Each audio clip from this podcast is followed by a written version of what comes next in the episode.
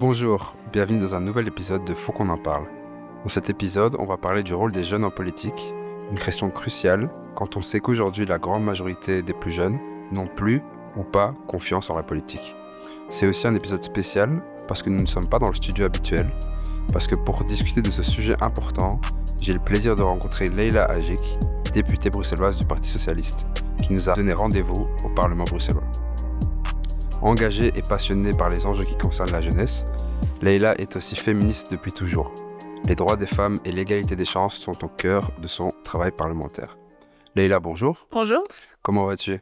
Ben Bien, bienvenue euh, au sein du Parlement bruxellois, surtout pour parler d'une thématique aussi importante euh, que les jeunes et leur euh, intérêt pour la politique. Merci, merci beaucoup de m'avoir reçu. J'ai envie un peu de parler de ton histoire, de comment peut tu commencé mhm. Euh, ton engagement. Donc, tu as grandi à Molenbeek. C'est ça. Un quartier dont on parle assez souvent dans les médias. Tout le monde a un peu entendu parler de Molenbeek, mais souvent pas de façon positive. Donc, je voulais te poser euh, la question comment est-ce que Molenbeek a façonné un peu la personne que tu es devenue et ton engagement politique? Mais je pense que c'est fortement lié à mon histoire familiale aussi, parce que Molenbeek, on y arrive souvent parce qu'on a une histoire un peu compliquée. Mmh et euh, moi, la mienne, c'est des parents qui ont fui la guerre euh, en 93, la guerre en Bosnie-Herzégovine, et donc ils sont arrivés euh, à Molenbeek parce que finalement, c'est une terre d'immigration. Et évidemment, quand on grandit avec cette histoire, quand on grandit à Molenbeek, quand on va dans une école molenbeekoise, même si on ne s'en rend pas forcément compte et que c'est pas forcément calculé au départ, ça nous marque. Et, et c'est vrai que moi, me battre pour des causes sociale pour l'égalité des chances. ça a été une évidence finalement. Mmh Et je m'en suis pas, pas forcément rendu compte tout de suite. Mais aujourd'hui, je me rends compte que, que tout est lié, en fait. Forcément, tout est lié. Et c'est aussi que là que ton engagement, euh, comme tu dis, pour euh, la question d'égalité des chances et des droits sociaux, a commencé. Oui, alors, il a commencé un peu plus tôt parce qu'en fait, à la base, on va dire, donc j'ai adhéré au PES en 2013, à 18 ans. Mais euh, plutôt, j'étais passionnée d'abord par la politique française. Ok. Voilà. Elle n'était pas ce qu'elle est aujourd'hui, parce qu'aujourd'hui, c'est pour ma propre santé mentale, je ne la suis plus. Mais euh, c'est surtout ça qui m'a attirée. Et donc, euh, j'ai participé à une campagne de Ségolène Royal. Ok, ouais. ouais j'étais chargée. Enfin, c'était Internet. Ouais, j'étais, j'étais en Belgique depuis Molenbeek et, euh, et comme c'est Internet, ben, tu peux le faire un peu partout. Hein. Mhm. Et euh, où j'ai rencontré par exemple quelqu'un comme Najat Belkacem qui, qui m'a aussi, euh, dont parcours m'a aussi beaucoup parlé et marqué. Et, et voilà, c'est comme ça que j'ai commencé à m'intéresser à la politique.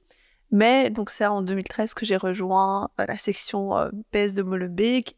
Un an avant, le PS était tombé dans l'opposition en fait à Molenbeek, okay. parce qu'il y avait une alliance de partis qui n'avaient pas vraiment de programme commun, mais dont le programme c'était de mettre le PS dans l'opposition. Et c'est vrai que ça avait beaucoup marqué la section. Et donc moi, je suis arrivée dans une section qui était vraiment en reconstruction. Et donc, euh, c'est vrai que moi, j'étais pleine d'énergie, euh, mmh. politique, et vraiment, j'avais 18 ans. Et donc, j'ai pu participer à cette reconquête finalement euh, euh, de, de, de, de, je vais pas dire de Molenbeek parce que on n'a jamais perdu les élections, en tout cas de pouvoir revenir et remettre cette question sociale au cœur des, préoccupations euh, euh, à Molenbeek. Et donc, c'est ce qu'on a, c'est ce qu'on a fait euh, quelques années plus tard. Mmh je voulais justement parler de, de, cet encouragement parce que tu t'es engagé donc à 18 ans directement au Parti socialiste. pourquoi je pose la question? Parce qu'on sait que maintenant, les partis, chacun des partis le dit, euh, les jeunes, en, général, ne sont pas du tout attirés par ces mmh. structures euh, classiques euh, de politique. Est-ce que pour toi, ça a été une évidence? Est-ce que tout de suite, tu t'es dirigé vers un parti et le Parti socialiste? Pour moi, c'était une évidence que des thématiques comme les droits des femmes, l'environnement social, donc tu vois, l'écosocialisme, moi, mmh ça me parlait déjà à cette époque-là. la lutte contre le racisme, mais c'est nouvelle lutte finalement un peu euh, voilà on, on, est ma génération n'est plus dans la lutte euh, touche pas à mon pote mhm. ça va beaucoup plus loin je pense que la réflexion politique autour de la lutte contre le racisme a, a beaucoup évolué enfin bref toutes ces thématiques là moi je voulais vraiment je trouve qu'il faut les mener aussi au sein du parlement et aussi avec des lois Voilà, pour moi, c'est important. Par contre, je pense pas que tout engagement politique doit passer forcément par des partis politiques. Je pense qu'énormément de choses sont en fait politiques. Mhm. Quand on est engagé dans, dans, une association de quartier, c'est politique en fait. Des actions que l'on mène pour sensibiliser ses proches et sa famille, c'est aussi politique. Hum, des choix qu'on pose dans notre quotidien sur euh, où est-ce qu'on va acheter telle ou telle chose, qu'est-ce qu'on va mhm. acheter, qu'est-ce qu'on consomme. Euh, enfin bref, tout ça, c'est politique. Et finalement, je pense que les jeunes sont finalement très engagés. Beaucoup plus engagés, beaucoup plus informés sur énormément de choses, notamment à l'international, mhm. que les télégénérations précédentes, grâce notamment euh, aux réseaux sociaux. Mais c'est vrai que du coup, ça se voit beaucoup moins dans les partis traditionnels. Mhm. Et alors, j'imagine que la suite, c'est pourquoi le PS là-dedans? C'est que moi, j'ai souvent, on m'a souvent demandé pourquoi le PS n'est pas écolo. Ok. Parce que finalement, ben, j'étais. Mmh. Euh, les thématiques, en tout cas, qui sont importantes pour moi, on a l'impression qu'elles sont aussi présentes chez Colo. Mais euh, ben, pour moi, c'était la touche sociale qui était ultra importante. Je pense qu'il faut toujours avoir ça à l'esprit. Euh, quand on parle de changement climatique, ben, c'est les personnes les plus précarisées qui sont touchées en premier. S'il faut changer des choses, il faut aider les gens à pouvoir consommer euh, différemment, à ce que ce ne soit pas une punition, pas une corvée supplémentaire, surtout pour des personnes qui, qui doivent déjà, en fait, par essence, faire attention. Mhm. Hein, quand quand tu as une famille monoparentale qui est une mère seule avec trois enfants et qu'elle doit payer ses factures d'eau et d'énergie, euh, elle, elle fait déjà attention à l'environnement, en fait. Elle est obligée. Mhm. Donc, on va pas en plus lui dire ah, et à partir de demain tu peux plus utiliser ta voiture. Alors que son voisin euh, qui peut se payer une Tesla ben, lui va continuer à utiliser sa voiture mais en même temps euh, il va continuer aussi à remplir sa piscine euh, dans les Ardennes quoi. Il y a pas, pas de... ça va pas.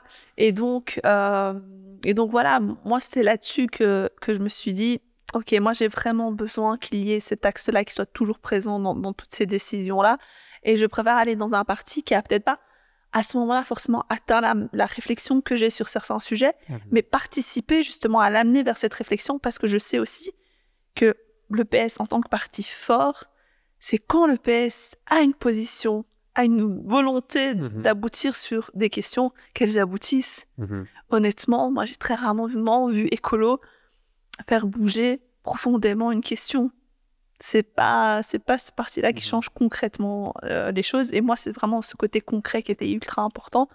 Et c'est un peu lié aussi au PTB alors c'est c'est super de dénoncer plein de choses d'avoir des super slogans etc mais si c'est pour juste avoir des slogans et affaiblir d'autres partis qui eux pourraient avec euh, ces voix qu'ils perdent au profit du PTB vraiment changer les choses en négociation à mmh quoi ça sert?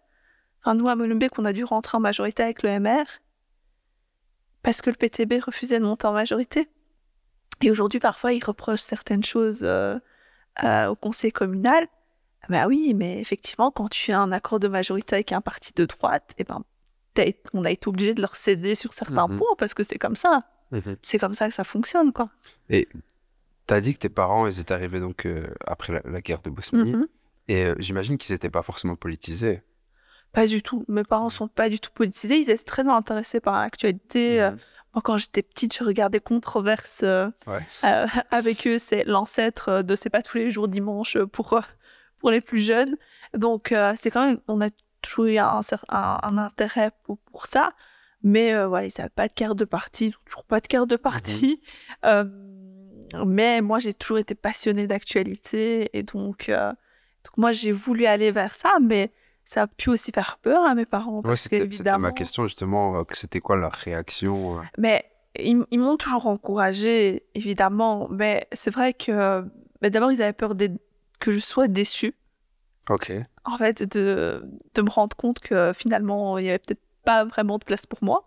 Donc ça, on a pu, euh, mmh on a pu démontrer que que, que, que c'était pas le cas parce que je suis devenue députée à 24 ans mmh sans aucun piston, son, son parent qui, qui, mhm. était déjà député ou ministre. Et, euh, et puis, il n'y a rien à faire. C'est un, un, un, monde très dur, très difficile. Et, euh, et, en fait, il est encore beaucoup plus aujourd'hui que quand je me suis engagée. Hein. Finalement, mhm. hein, les réseaux sociaux, à l'époque, euh, c'était le monde des bisounours comparé à aujourd'hui. Mhm. Bah, tu as, un peu accéléré notre entretien parce que maintenant, je veux finir au fait que tu as un parcours qui est quand même assez exceptionnel. C'est que, tu, comme tu dis, tu t'engages à 18 ans. Mhm. Je pense que la même année ou l'année d'après, tu es élu conseillère communale. Non. Donc, quelques années après, à 23 ans, tu es élu conseillère communale mhm. à Molenbeek toujours. Et euh, l'année d'après, donc en 2019, tu es élu député bruxelloise. Ouais. Comment ça se passe Mais donc, moi, j'arrive, comme je dis, pleine d'énergie au parti. Euh, et donc, euh, mon secret, ça a été d'être présente, en fait, d'être présente sur le terrain molenbeekois, mais aussi au, là où les discussions avaient lieu au sein du parti. voilà, j'étais de toutes les manifs. Mmh. C'était une période où on était aussi dans l'opposition fédérale, donc on était on été aussi fort engagé sur ces questions-là. Et, euh, et donc, je suis devenue présidente des jeunes socialistes de Molenbeek un an après mon arrivée. Et, voilà, donc c'est vraiment un engagement quotidien euh, pour Molenbeek, pour, euh, pour, pour le parti aussi. Et ce qui a fait que finalement, en 2019, ben, c'était assez évident, je pense, que la présidente des jeunes socialistes de Molenbeek mhm. soit, soit candidate. Et et donc j'ai vécu cette première campagne qui était c'était pas simple, hein, franchement, faire une première campagne à Molenbeek, euh, c'est un, grand territoire avec beaucoup de, de, de, de, gens et des gens exigeants aussi, hein, une mmh population exigeante face au, euh, aux mandataires. Et, puis première campagne, quoi. C'était ma première campagne, j'avais 23 ans. En gros, j'ai fait campagne, euh, moi, mes parents, ma meilleure amie et encore quelques personnes qui nous aidaient quand ils avaient du temps, quoi. Mmh Mais on, est, on a fini épuisés. Et donc j'ai été élue. Et j'ai été élue et notre liste a fait un score euh, incroyable. Catherine Bourreau a fait un score jamais, qu'on n'avait jamais vu euh, au sein de la commune. Et ça, c'était vraiment euh, un soulagement parce qu'on a vécu quand même des moments où, effectivement, après les attentats, il y a un tel storytelling anti-socialiste qui s'est créé. c'est très compliqué à vivre et quand on écoutait les médias, bah, nous, si on faisait 15%, c'était bien, quoi. Et on s'est retrouvé à, être incontournable. Aucune majorité ne pouvait mathématiquement se faire à Molenbeek sans le PS. Et c'est là qu'on voit aussi qu'il ne faut pas faire confiance aux sondages parce mmh. qu'effectivement, la population de Molenbeek, les sondeurs n'arrivent pas à la sonder. Mmh pas du tout à la sonder. Donc on a, on a, on a vraiment euh, fait euh, beaucoup plus que tout ce qui était attendu, malgré le fait que voilà, vraiment les médias ne nous ont, vraiment pas aidés. Euh, ces trois années avant, avant les élections. Et, euh, et donc voilà, je me retrouve plus jeune conseillère communale de Molenbeek à 23 ans. Mmh et euh, je dépose ma candidature pour être échevine. Ok. je savais que je ne serais pas échevine. Mais t'as quand même essayé. Mais euh, oui, parce que en fait, je suis féministe mmh et je voulais laisser une chance à une majorité, à un, collège euh, paritaire. Ok. Et euh, voilà, je ne voulais pas porter sur mes épaules la responsabilité qu'il n'y ait pas autant d'hommes que de femmes. Euh, et donc j'ai déposé ma candidature et j'étais tout à fait prête à, assumer cette responsabilité. J'aurais vraiment été honorée d'être euh, d'être échevine à cette commune où il y a tellement de défis euh, à relever. Et puis j'avais vraiment beaucoup participé à l'écriture du programme aussi, donc mmh il y a tellement de choses que j'aurais aimé faire.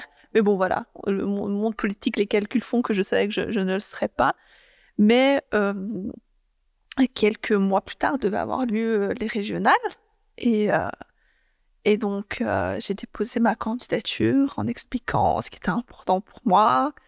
Donc, notamment les questions de féminisme intersectionnel, de lutte contre, contre le racisme, de lutte contre la pauvreté infantile, mais aussi l'axe social de l'environnement. Et, et je m'attendais évidemment pas à être septième sur la liste originale, parce que donc, pour expliquer à ceux qui ne connaissent, pas mmh forcément le système, c'est que euh, le PS, vu les scores électoraux du parti, une septième place au PS, c'est euh, quasi assuré que tu, que tu vas être député, en fait. Oui, à Bruxelles. À Bruxelles. Que tu vas être député à Bruxelles, sauf euh, énorme crash électoral, mais qui n'était pas en vue, donc voilà. Mmh et et donc, c'était en mars, je pense. Plus les jours se rapprochent vers l'apparition des listes, plus j'entends des signaux, mais j'ai quand même pris beaucoup de temps avant de comprendre ce qu'on me disait, hein, parce que ça me semblait tellement incroyable. Parce que jusque-là, pour moi, malheureusement, quand on regarde le monde politique, euh, des jeunes à qui, euh, à qui l'on donne un tel soutien, une telle propulsion pour rentrer en politique, bah, généralement, maman, papa sont députés, ministres, que sais-je d'autre. Moi, euh, j'étais jeune étudiante en sciences politiques dont les parents étaient arrivés 20, 24 ans plus tôt et qui n'étaient absolument pas politisés, rien du tout. Donc, même si je trouvais que de par mon engagement euh, à Molenbeek, au sein du parti, des idées que je proposais, des interventions politiques que je faisais, j'avais toute ma place au sein d'un hémicycle et que je pouvais apporter des nouvelles thématiques, euh, je ne pensais pas que j'aurais cette place-là. Et donc, j'ai fini par comprendre mmh que la fameuse place euh, de jeune de la liste, c'était pour moi. Et, euh, et donc voilà, j'ai débuté une campagne. Euh, on a fait une belle campagne. Et euh, voilà, je suis, c'est comme ça que je suis arrivée le 11 juin 2019 au Parlement bruxellois. Donc le, vraiment, le 11 juin 2019, comme tu es étudiante en Sciences Po, tu deviens Madame la députée. Ouais. donc tu prêtes serment. et après, voilà, le travail commence. Donc c'était quoi les premiers chocs? Est-ce que tu as eu des chocs d'abord? Mais d'abord, ce que tu viens de dire, Madame la députée, ouais. c'est arrivé au Parlement et euh, en fait, les huissiers, les personnes qui travaillent au Parlement, ils avaient des, des feuilles avec nos photos, mhm. nom et prénom. Parce qu'il faut savoir qu'aux dernières élections, la moitié du Parlement a été renouvelé au Parlement bruxellois. Il y a eu vraiment un énorme renouveau qui a, qui a amené de la féminisation, euh, du rajeunissement, etc. Et, euh, et donc, ouais, on m'appelle Madame la députée. Je me dis, OK. Bon, premier euh, truc ultra bizarre. Et euh, normal, mais bizarre à vivre. Et, effectivement, là, je prête serment, mais c'est pas. En fait, le travail ne, débute pas tout de suite parce qu'il faut attendre d'abord la formation d'un gouvernement. Donc, on attend la formation d'un gouvernement. Puis le gouvernement se forme à la veille du 21 juillet, et là, il y a la période des vacances. Donc, il faut se dire que le Parlement a travaillé toute l'année. C'est pas parce qu'il y a des nouveaux députés qu'il n'y a pas de vacances pour, les, pour le personnel, etc. Et donc, on revient en septembre et euh, je rentre dans les bureaux, etc. Et donc, j'ai ma collaboratrice qui est engagée, qui est là. Et là, on, meuble le bureau, parce que moi, je ne voulais pas des meubles, des meubles qui, qui, étaient beaucoup trop gros et grands pour mon petit bureau. Donc, on allait chez Ikea à prendre les, bureaux plus euh, ergonomiques à notre goût. ça, je pense que c'est vraiment un truc de jeune de se dire, ah, je veux pas ces trucs, ça m'a l'air trop vieux, euh, j'aime pas ce style et tout. Et donc, on finit par meubler. Et on s'assoit et on se regarde. Dit, on fait quoi maintenant? Ouais. Parce que tu ressens pas de mode d'emploi, en fait.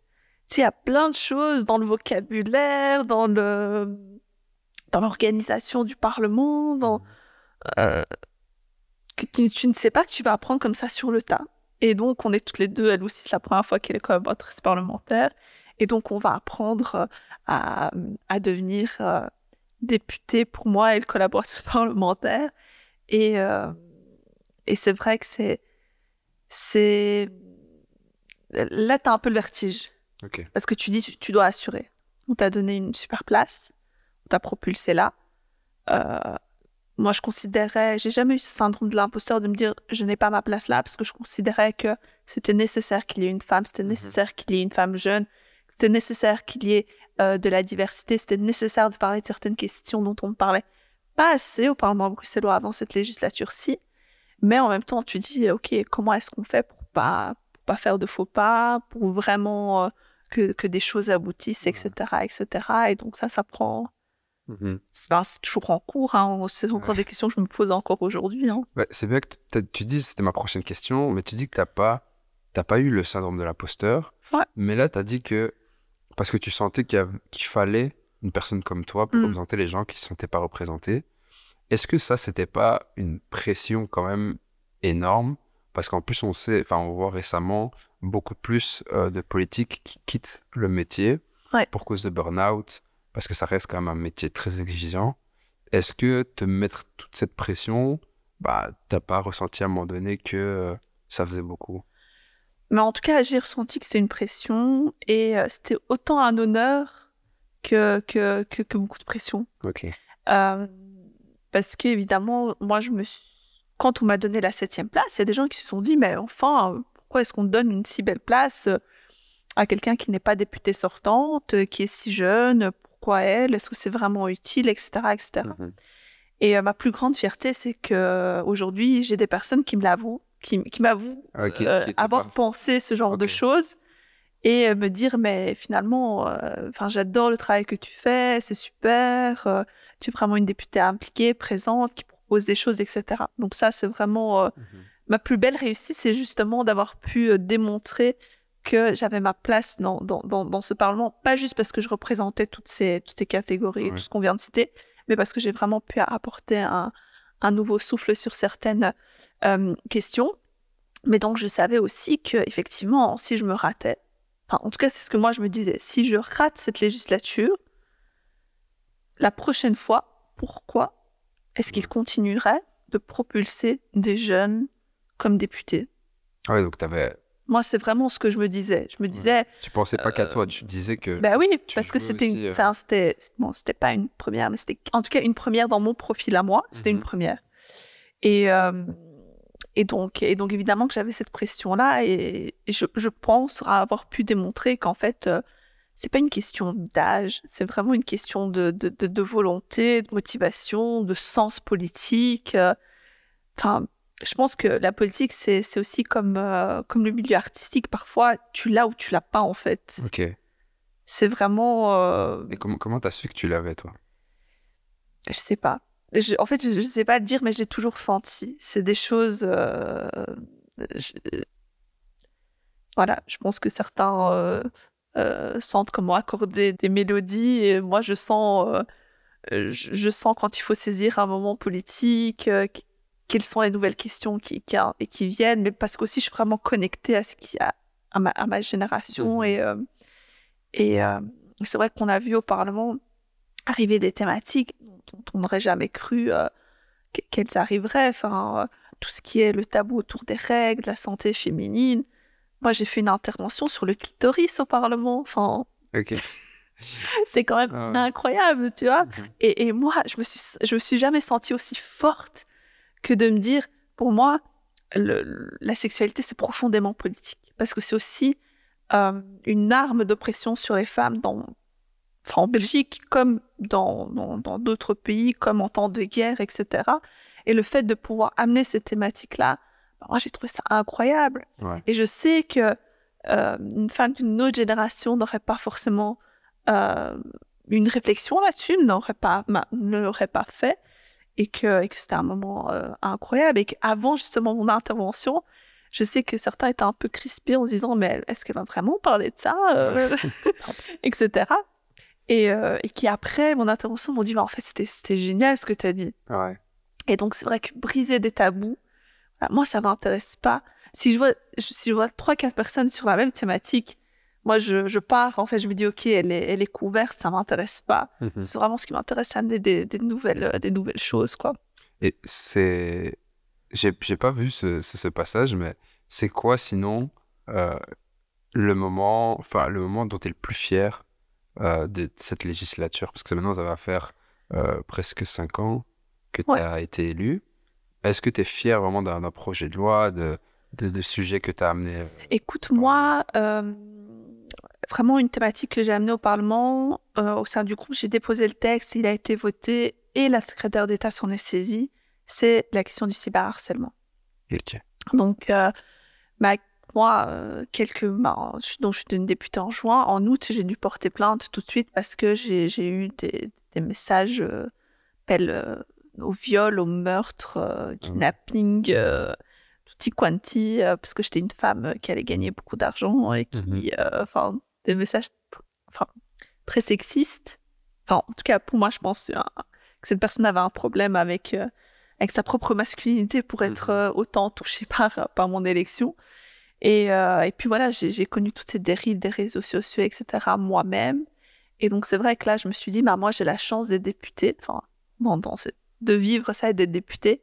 Et du coup, je, je peux proposer des choses pour, euh, pour aider là-dessus. Et donc, on a fait un texte euh, avec plusieurs propositions, euh, mais dont euh, la création, tout simplement, c'est bête, hein, mais en Belgique, tu n'avais pas de site internet sur lesquels tu avais toutes les infos sur le cyberharcèlement.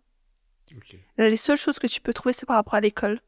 Donc, tu as 25 ans, tu es, une femme, tu es, victime de revenge porn. Tu tapes ça, tu cherches, tu fais une recherche Google, tu trouves pas d'infos là-dessus. Et donc, là, il y a un site, il y a un projet qui est soutenu pour qu'il y ait un site internet qui soit créé en région bruxelloise. Un, autre projet qui est soutenu pour avoir des chiffres et des éléments pour comprendre le phénomène. Et euh, moi, il y a, y a, un point dont, dont, je rêve, mais ça, je pense que ce sera plutôt pour la prochaine législature, parce qu'il faut vraiment un accord budgétaire assez conséquent c'est que je voudrais qu'il y ait aussi un lieu spécialement dédié à accueillir les victimes de cyberharcèlement, un lieu où elles peuvent être entendues, encadrées, on peut leur proposer toutes les solutions pour euh, pouvoir, si elles le souhaitent, porter plainte ou en tout cas, voilà, pour être, mmh être euh, soutenues. Et donc voilà, ça c'était pour moi une thématique que, que j'ai vécue, que je sais que beaucoup de, de jeunes vivent de plus en plus euh, aujourd'hui et qui a été trop longtemps délaissée parce que, euh, parce que je pense clairement qu'elle ne concernait pas aussi, euh, euh, aussi fortement les personnes qui composaient les parlements. Mmh ouais, je trouve que c'est super, super beau en fait ce que tu as de raconter parce que ça montre que derrière ton engagement en politique, il y a vraiment moyen de changer les mmh. choses. En plus, là, c'est un sujet que tu as vécu personnellement, mais ça rappelle que derrière ces institutions, ce métier qui n'est pas toujours euh, euh, mis en valeur, euh, il y, a, une réelle façon de changer les choses. Si on mm. porte les, les projets à bout de bras, ça peut vraiment sauver des vies, en tout cas dans, dans, dans, dans le domaine que, que tu as choisi.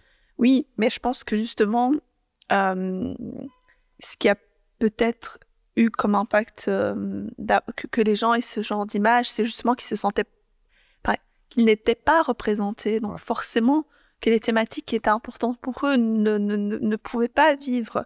Euh, les questions, par exemple, de harcèlement de rue, bah oui, les nouvelles générations qui sont rentrées dans le Parlement, on a grandi avec ça, en fait. C'est notre quotidien encore aujourd'hui. Tu vois, mm-hmm. moi, moi, en tant que. Je sais pas parce que je suis députée que le matin, euh, je me demande pas comment je vais m'habiller, si je dois passer par. Euh, si je dois prendre les transports en commun, ou passer par tel endroit, ou mm-hmm. rentrer tard le soir. C'est une réalité. Euh, et, forcément, euh, c'est quelque chose qui est beaucoup plus naturel et spontané chez moi de, de, parler de ces questions-là que euh, ben, chez un homme qui, qui, qui, s'est jamais posé ce genre mmh. de, de, questions-là ou, ou d'une femme d'une autre, d'une autre génération qui n'a pas connu un phénomène aussi important là-dessus, quasi quotidien sur ces questions-là. Quoi. Ouais. Bah, maintenant, j'ai envie de parler de l'intérêt des jeunes en politique. Mmh. On va parler des jeunes, mais aussi on va parler de, de la population globale. Euh, je vais ajouter des chiffres parce que euh, en mars 2023, il y a un sondage qui a été fait par euh, RTL et le journal Libre qui disait que seulement un Belge sur trois, j'ai un peu arrondi parce que le sondage était réparti entre les Wallons, les Bruxellois, les Flamands et ensuite vis-à-vis du gouvernement fédéral. Mmh. Mais les chiffres étaient plus ou moins pareils. Euh, seulement un Belge sur trois fait confiance au gouvernement. Et en 2022, euh, la RTBF avait fait un autre sondage sur le même sujet parce qu'on voit bien que c'est, comme une tendance globale. Et euh, face à la phrase les gouvernements et les ministres n'ont pas de réelle capacité d'améliorer ma vie quotidienne, ils ne peuvent quasi rien changer, 65% répondaient oui. Donc toi, en tant que député, comment tu te sens par rapport à, ces chiffres? Est-ce que tu... Euh, enfin, je sais que tu es souvent, euh, tu es souvent sur le terrain, donc tu rencontres beaucoup, beaucoup de gens. Est-ce que tu ressens aussi euh, cette position des gens? Mmh. Et globalement, qu'est-ce que tu en penses En tant que députée, en tant que femme politique, c'est très frustrant d'être face à ce genre de, de, chiffres. Et en même temps, je comprends. Je comprends à la population parce qu'effectivement, euh, pour certaines catégories de la population, celles qui souffrent le plus, mais on, on ne fait jamais assez. On fait beaucoup de choses, mais face à la difficulté, mmh face à la vague qui nous a submergés, notamment ces derniers temps, euh, c'est malheureusement pas assez. Pourtant, on a fait des choses. Pourtant, euh, euh, souvent on dit oui, mais le PS, qu'est-ce qu'il a fait? Ben, Le PS, il a sauvegardé l'indexation des salaires. C'est 10% aujourd'hui sur, sur, sur un salaire. C'est conséquent, mais c'est pas assez face à tout ce qui se passe. Et donc, c'est vrai qu'il faut faire preuve de beaucoup de pédagogie pour expliquer tout ce qu'on fait, les aides d'énergie, euh, le fait qu'on a maintenu l'indexation, le fait qu'on entend cela, qu'on le vit. Euh, les gens ont l'impression euh, qu'on est tous déconnectés de la réalité, mais moi je me sens absolument pas déconnectée de la réalité. Mais ma famille, au sens large, mes, mes amis proches, personne n'est des millionnaires. C'est des discussions que j'ai avec eux aussi et, je comprends leur colère. Je comprends quand ils disent oui, mais ok, on a, on a une aide de 100, 150 euros d'énergie. Et, quand j'ai quelqu'un qui m'appelle et qui me dit, bah, ils viennent me mettre ma facture à, à, 600 euros par mois pour ma nouvelle maison. Mais moi, en fait, je peux plus payer le crédit si je dois payer ça. Et effectivement, moi, je me sens démunie à ce moment-là parce que je comprends cette colère. Et, mais en même temps, il faut, il faut pas baisser les bras parce que sinon on baisse les bras. Ben, d'autres parties qui ne comprennent pas parce que eux sont vraiment, euh, c'est vraiment le cadet de, leur, leurs soucis. Euh, c'est eux qui, qui, vont gagner, c'est les, extrêmes qui vont gagner, les extrêmes qui, qui... Alors si les gens pensent que nous on fait peu, que font, que, que font ceux qui ne veulent jamais prendre part euh, au pouvoir? Donc, euh, c'est un peu ce genre de, de, réflexions qui, qui, viennent. Mais donc, bah, la solution, il n'y a pas de miracle. Hein. C'est vraiment être présent, écouter, ne... avoir cette empathie nécessaire, être pédagogue. Et, et, puis, là où on est, essayer d'obtenir le plus possible, même si c'est très difficile, parce que c'est le système politique belge aussi. Et c'est frustrant. Moi, je mmh suis frustrée de devoir euh, négocier. Euh, euh, constamment avec la droite euh, à tous les niveaux de pouvoir, mais malheureusement, euh, des gens ont voté pour ces partis-là. Mmh C'est ça aussi qu'il faut, qu'il faut se rappeler. Et ça n'a pas un lien direct avec ta question, mais moi, c'est souvent une réflexion que je me fais. quand on parle de classe moyenne, parfois j'ai l'impression que certaines personnes se considèrent de la classe moyenne et ont l'impression que quand le MR parle de la classe moyenne, par exemple, mhm. il parle d'eux. Mais le MR ne parle pas d'eux. il ne parle pas d'eux. C'est absolument pas euh, ces personnes-là qui, qui, le visent. Et donc, je pense qu'il y a toute une réflexion là-dessus à avoir aussi, de se rendre compte que sûrement énormément de gens qui votent pour certains partis et qui ne sont pas défendus ensuite par ces, par ces partis-là. Mhm. Et je pense qu'on les conséquences du Covid, le fait que tout le monde a promis euh, qu'on allait faire attention à, à, ces catégories aussi de travailleurs qui, qui, sont les moins bien rémunérés, pourtant les, les, les plus essentiels. Voilà, un an plus tard, euh, plus, plus, personne n'en parle à droite de ces personnes-là. Donc euh, c'est toute une réflexion aussi. Euh, tout est connecté là-dedans finalement. Et, et, en particulier, chez les plus jeunes, on sait qu'en Belgique, le vote est obligatoire, mmh mais on sait aussi que il y a encore beaucoup de d'abstention, euh, que ce soit aux élections locales ou aux élections régionales ou fédérales. Et, surtout euh, chez les plus jeunes. Je n'ai pas de, de, stats, mais je pense que c'est quelque chose qui, est, assez connu. Euh, je sais que toi aussi, es, vu ton profil, tu es aussi peut-être plus en contact que d'autres mandataires à la jeunesse bruxelloise, mais je pense aussi belge en général. Les discussions avec les jeunes, ça se passe comment d'habitude? Est-ce que tu ressens aussi cette distance ce manque de confiance ou, euh, ou est-ce que tu penses qu'on essaie juste mal interprété par rapport, à, par, rapport à la... par rapport à la politique et aux hommes et aux femmes politiques. Je pense qu'il y a des choses différentes. Moi, moi je me sens pas, je sens pas une énorme distance directement parce que bah, je, suis encore jeune, donc, donc forcément, euh, peut-être que qu'on va partir certaines thématiques, on, on va avoir les mêmes ressentis, les mêmes positions, et donc c'est forcément euh, plus, plus simple. Après, pour moi, le, véritable problème aujourd'hui, c'est que euh, on n'inclut pas assez les jeunes dans les différentes décisions prises, à tous les niveaux. Quand, quand on décide d'un plan, pas sur n'importe quelle question, on a invité des experts, des associations, je ne sais quoi, enfin tout, ce qu'on peut consulter. Mais ces personnes-là sont très souvent des, des 40 plus. Mmh Et donc là, on tombe de nouveau dans, dans, dans, le même schéma que tu peux avoir dans des parlements qui ne sont pas représentatifs de la population et donc qui laissent de côté toute une partie thématique quand tu fais des, plans, que tu réfléchis à certaines choses, que ce soit si les cabinets ou les administrations, les associations, les experts, tous ces gens-là sont des personnes qui se ressemblent en âge, en origine ou en genre, forcément elles vont produire des politiques qui ne sont pas représentatives de la population et donc qui ne parlent pas à la population. Et donc cette population ne se sent pas concernée par ces, par ces, par ces, par ces stratégies-là. Et moi je pense que c'est vraiment là-dessus qu'on doit, qu'on doit, qu'on doit euh, travailler. Moi, par exemple, je travaille en ce moment sur un texte où je souhaiterais demander vraiment au ministre qu'à chaque fois qu'il euh, prépare une réforme conséquente, un nouveau plan, euh, quand je dis plan, c'est parce qu'à Bruxelles, on a par exemple le plan de lutte contre le racisme, le plan pour, de lutte contre les violences faites aux femmes. Mais voilà, des plans où il y a une consultation des, des, des, jeunes, mais malheureusement, c'est pas généralisé eh bien, qu'on inclut dans la discussion des jeunes. Que quand on fait une campagne de sensibilisation, eh bien, on n'invite pas que la CIB, la SLRB, etc., mais qu'on invite aussi des jeunes, si, ces organismes-là eux-mêmes euh, n'en envoient pas dans, dans, les personnes qui, les représentent, c'est de nous veiller à ce qu'il n'y ait pas mhm. ce biais-là qui soit, qui soit présent. Et je pense que ça aiderait beaucoup beaucoup à une certaine représentativité dans, dans, dans, les actes posés.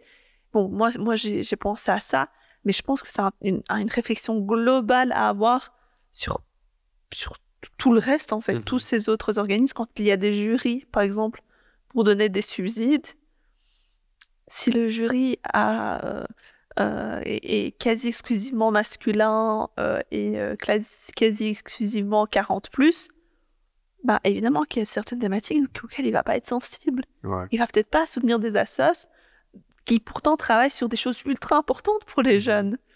Donc, euh, donc voilà, moi c'est en tout cas cette piste-là que je trouve qu'on n'a pas assez euh, travaillé euh, mmh. pour, pour, pour l'avenir. quoi. Comment tu ferais pour encourager quelqu'un à s'engager? Tu dois avoir envie de t'engager. Donc mmh si les thématiques ne te parlent pas, si tu as l'impression que ça passe complètement à côté de ton quotidien, c'est normal que tu pas envie de, de, de, t'engager, tu vois. Enfin, mmh pourquoi faire Et on peut pas s'intéresser tous à tout. Enfin, je veux dire, moi, parfois, même je suis députée, euh, je dois remplacer un collègue sur certaines thématiques, j'arrive, je me dis, mais c'est, enfin, de, quoi on parle? Alors que mon collègue de base qui est malade, lui, il est passionné par le sujet. Et mmh. lui, s'il doit me remplacer sur, euh, je sais pas moi, la féminisation de l'espace public, il va, ok, il va dire, ok, je sais que c'est un sujet important, mais il va pas avoir le même enthousiasme que, que moi à défendre, à défendre ce sujet. Donc pour moi, c'est vraiment ça, c'est d'avoir, de comprendre ce qui intéresse réellement les jeunes, parce que euh, encore hier, j'assistais à une réunion où, euh, où quelqu'un disait qu'il avait constaté, il vient du, du secteur de la culture, et il disait, bah, moi je constate que par exemple dans ma génération, il doit avoir la cinquantaine, euh, les, les questions de genre, voilà, c'est pas, pas un truc ultra important. Alors que chez les jeunes, c'est une thématique ultra importante. Et bah effectivement, si toi tu réfléchis, même ta stratégie genre, mmh par rapport à des personnes qui ont 50 plus, ben, les jeunes, alors que c'est une thématique qui les intéresse, mais la façon dont tu vas l'aborder, tu vas les perdre, quoi. Tu vas les perdre parce qu'ils vont dire, mais c'est quoi ça, en fait? C'est pas ça notre, mm-hmm. notre, notre problème. Et, euh, et moi, par exemple, c'est aussi quelque chose que j'ai essayé d'expliquer au parti, parce que nous, on a été le, le parti de, l'égalité salariale, plafond de verre, toutes ces choses-là, mm-hmm. qui sont ultra importantes. Encore aujourd'hui, il y a un écart salarial, euh, voilà. Mais euh, mais il n'y a rien à faire c'est plus les thématiques principales aujourd'hui de l'engagement féministe. Ou en tout cas, pas chez les jeunes. Mm-hmm. C'est pas ça qui te. Tu dis pas, ouais, moi je veux aller. Euh, parce qu'il y a 3% d'écart salarial entre les hommes et les femmes. C'est pas mm-hmm. ça qui fait vibrer les, les jeunes féministes aujourd'hui. Même si elles sont conscientes de ça et qu'elles le dénoncent aussi. Mais tu vois, c'est pas ça qui va te provoquer ton déclic de te dire, ok, moi je vais me lever à, telle heure pour aller à telle manif, etc. Quoi. Donc, donc pour moi, c'est vraiment ça, c'est d'inclure leurs préoccupations, de les inclure eux concrètement. Et là, une fois où ils verront aussi cette... moi, je crois beaucoup au rôle modèle. Ouais. Mais donc en politique, mais comme dans tout. Tu vois, comme dans les institutions, les administrations, enfin bref, tout ce qui compose notre, notre société.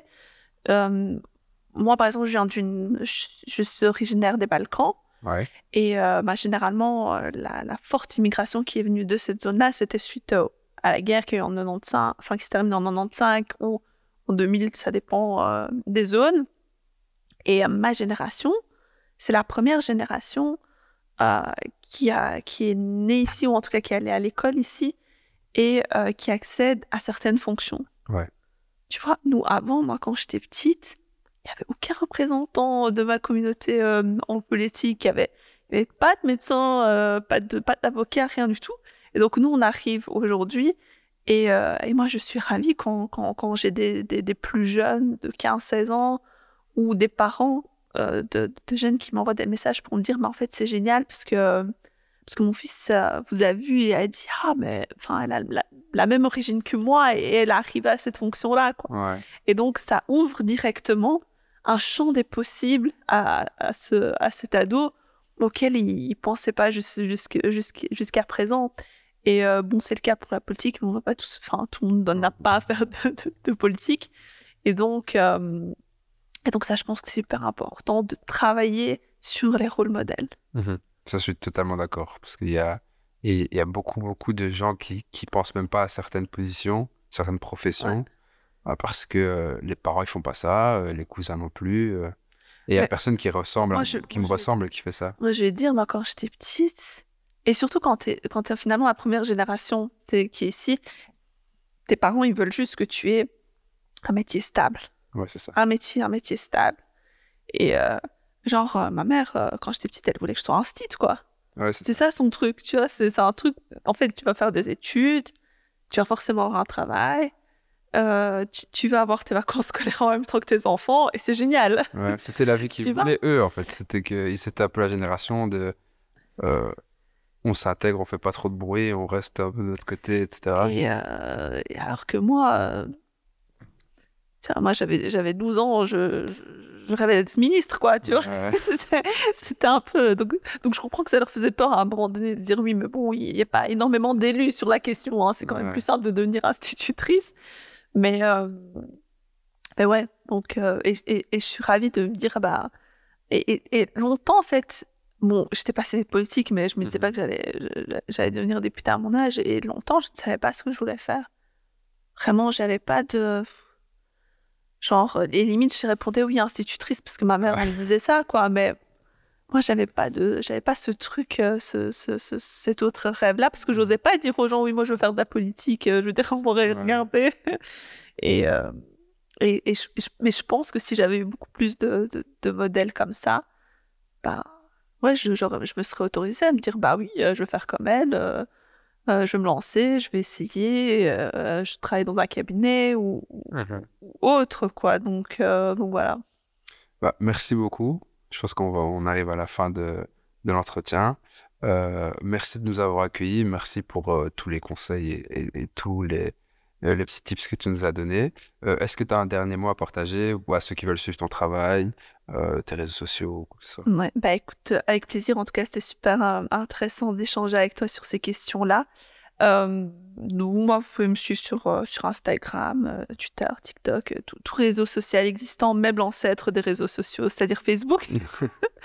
Mais si je pouvais dire encore un dernier mot, et vraiment le message que je veux envoyer aux jeunes, c'est en fait, si vous avez un rêve, si vous pensez que votre place se trouve quelque part, n'écoutez pas ceux qui sont pessimistes, qui vous disent que, que c'est pas possible, euh, qu'il faut pas rêver trop grand. On peut se donner les moyens et pas partout. Moi, je pense pas que j'aurais pu devenir euh, députée euh, par moi-même dans beaucoup d'autres partis, mais ça a été possible. Je, je l'ai fait. Je l'ai mmh. fait dans mon parti, mais je l'ai fait quand même. Et donc, se dire que voilà, si vous voulez, donnez-vous les moyens, c'est possible. Donc, euh, voilà, croyez toujours en vos rêves. Quoi. Merci beaucoup. Euh, merci à vous d'avoir écouté. et on se voit au prochain épisode.